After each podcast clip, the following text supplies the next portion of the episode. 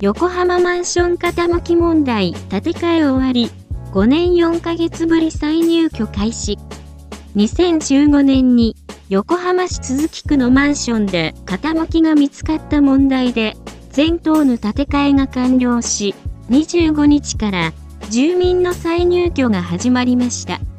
この問題は、2015年、横浜市都筑区のマンション4棟のうち1棟で傾きが見つかり、建物を支える70本の杭のデータが改ざんされていたものです。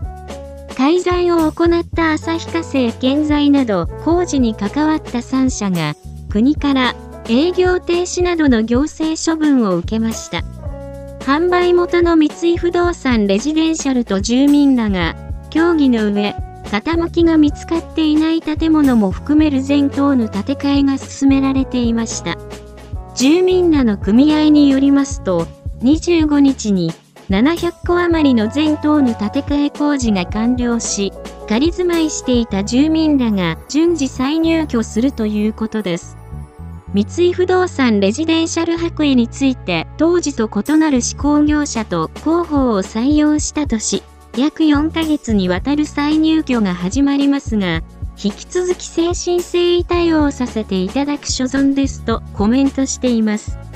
全国のマンションに波紋を広げた杭偽装問題。これにより、多くのマンションで杭の再調査が行われ、多くの偽装が発見されました。